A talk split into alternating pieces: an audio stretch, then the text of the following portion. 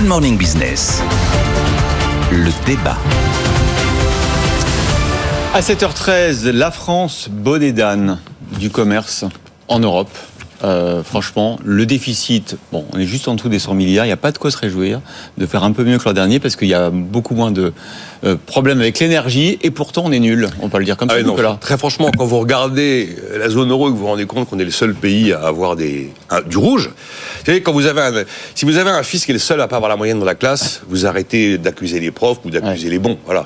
Donc, faut arrêter d'accuser Bruxelles, d'accuser l'euro. L'Allemagne va pas très bien, mais elle ressort à plus de 110 milliards d'euros. Et la France ressort à plus 99,6 milliards d'euros. Donc, on, on met de Moins. côté. Moins. Euh, moins, pardon, moins. Oh là là, oh là là. Moins. Oui, alors je pense que là, Smile. je pense, je pense que là, Jean-Marc, tout le monde Il avait est corrigé. chaud bouillant, Jean-Marc. Je pense que tout le monde avait corrigé là C'est son sujet préféré. Non mais bon, donc on va écarter la, la question énergétique. Oui, on produit pas de gaz, on produit pas de pétrole, ça va pas changer demain. Ouais. Alors.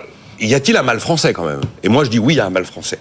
Euh, on regarde l'histoire et puis en fait on a mis des boulets au, au pied de notre économie et qu'on commence à défaire, mais qu'on défait trop lentement. Si vous voulez, si, si le chemin à parcourir c'est Paris-Marseille, bon, on a passé le Creusot, on n'est pas encore à Macon.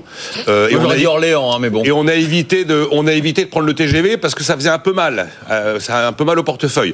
Qu'est-ce qu'est-ce qu'il faut apprendre? Voilà, ça fait quoi allez, 25, 30, 40 ans qu'on s'est dit tiens on va baisser le niveau des diplômes parce qu'on n'arrive pas à monter le niveau des élèves. Alors on prend conscience de ça, mais tous les pays qui ont pris conscience qu'il y avait un, problème de, de- de- de déclin de l'apprentissage, il, leur a fallu minimum 6 ans pour obtenir les premiers résultats. Deuxième élément, travailler. Ça fait quoi maintenant plus de 40 ans qu'on s'est dit on va travailler moins, ça va aller mieux. Ah ben on commence à prendre conscience que c'est pas totalement vrai. Alors, les Français rêvent de la semaine de 4 jours maintenant. Oui, mais la semaine en 4 jours. En 4 jours. Oui, enfin bon. On prend conscience, on progresse. La réforme des retraites, c'est un élément, mais c'est pas suffisant. Produire. Il est vrai que depuis des années, on a construit une montagne d'impôts de production. Ça s'appelle impôt de production. Ça tape la production. C'est-à-dire que ça vient taxer l'entreprise avant même qu'elle ait vendu quoi que ce soit et dégager un euro de profit. Alors on prend conscience que ça va pas, alors on prend le chemin inverse, mais ça prend du temps. Je pense qu'à un moment, il va falloir se demander s'il faut pas protéger autrement.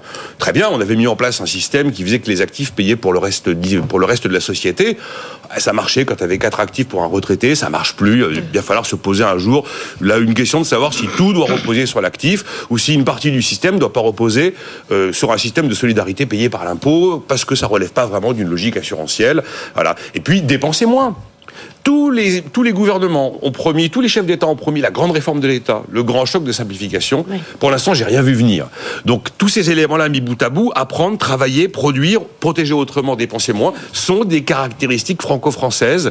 On arrête d'accuser Bruxelles, on arrête d'accuser l'euro et on accélère un petit peu dans ces domaines-là. Ce serait déjà pas mal. Jean-Marc Daniel, c'est votre sujet préféré parce qu'en Oui. fait, ça, ça- ça dit qu'à la fin, vous avez raison, quoi. C'est-à-dire qu'à la fin, Ah ben c'est voilà. 100 milliards, quoi. À la fin, c'est 100 milliards. Alors, si on regarde la balance des paiements courants, Voilà, ça c'est sûr qu'il allait dire c'est pas très grave parce qu'il y a les services. non, Si, au contraire, c'est grave, parce que même si on regarde la balance des paiements Ah. si on rajoute les services, si on rajoute effectivement la composante moderne, c'est-à-dire les, les investissements que nous faisons à l'extérieur, oui, la- les dividendes qu'on euh, perçoit. soit- C'est vrai que les 210 milliards allemands sont complètement antédiluviens. Eh oui, Laissez Jean-Marc parler. Voilà. Et donc, si on regarde l'économie moderne, on s'aperçoit que même là, on a entre 50 et 60 milliards de déficit. Et surtout, effectivement, notre, euh, nos investissements à l'étranger nous rapportent de moins en moins par rapport aux investissements que font les étrangers en France. Et donc, effectivement, la situation est une situation... Double zéro là. Double zéro. Et donc, euh, on n'est on n'est même pas à Orléans, on est à Melun. On est qu'à Melun Ah, au, au- au mieux. On va finir à Courbevoie, je sens. Euh, on va finir dans le longtemps. 12e Ouais, arrondissement. Oh, comme vous n'allez pas. Ouais. Dans l'autre sens, On va finir sens. dans le 12e arrondissement. Et donc, euh, donc, en fait, quand on regarde un déficit extérieur, ce qu'il faut voir, c'est qu'assez souvent dans l'analyse, on considère que c'est un problème d'exportation, on n'exporte pas assez. Et euh, il y a tout un discours sur la compétitivité. Le CICE, le C, c'était la compétitivité. Et, et en fait, euh, ça ne donne pas les résultats attendus. Pourquoi? Parce que si vous baissez le coût du travail, ça n'augmente pas la quantité de travail. Le problème, c'est effectivement la quantité de travail par rapport à la production vou- voulue, attendue et par rapport aux revenus espérés. Alors, je rappelle quand même qu'un déficit extérieur, c'est un manque d'épargne. Et donc, je vais rappeler la citation célèbre que je fais C'est à vrai cette qu'on avait plein d'épargne. Non, mais Ah oui, mais- globalement. Ah, mais globalement, vous. Ah oui, ah oui, il y a globalement, l'État les- qui nous Vous, vous Vous ajoutez l'État.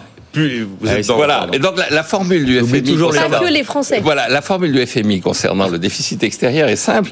Il dit un déficit extérieur peut être dû à un excès d'investissement par rapport à son niveau d'épargne. Mais si le investissement n'est pas très élevé, c'est quand même le cas puisque l'INSEE vient de rappeler effectivement que notre investissement est plutôt en panne. Il y a manifestement un problème d'épargne. Le déficit extérieur est le résultat d'une politique budgétaire inconsidérée, ce qui est le cas ou d'une fringale de consommation, ce qui est de nouveau le cas. C'est-à-dire que la vraie correction, c'est de corriger sur le plan budgétaire et de corriger par rapport à l'évolution de la consommation. On ne peut pas consommer si on ne travaille pas. Je rappelle juste pour euh, le déficit extérieur apparaît en 2002-2003. 2002-2003, il se passe trois événements importants. Le premier, c'est l'entrée de la Chine sur euh, l'OMC et donc la Chine a le droit et la capacité à jouer le jeu international. Deuxième décision, c'est l'entrée de la France dans l'euro. Donc la correction par la dévaluation n'est plus possible, ce qui avait été fait dans les années 50-60. Et face à ça, qu'est-ce qu'on fait? Eh bien, on diminue la quantité de travail. C'est-à-dire qu'on a un concurrent qui est plus redoutable, on n'a pas la possibilité de corriger notre pouvoir d'achat par la dévaluation et on travaille moins. La France, pays, four- pays cigale. Merci beaucoup, euh, Jean-Marc et Nicolas.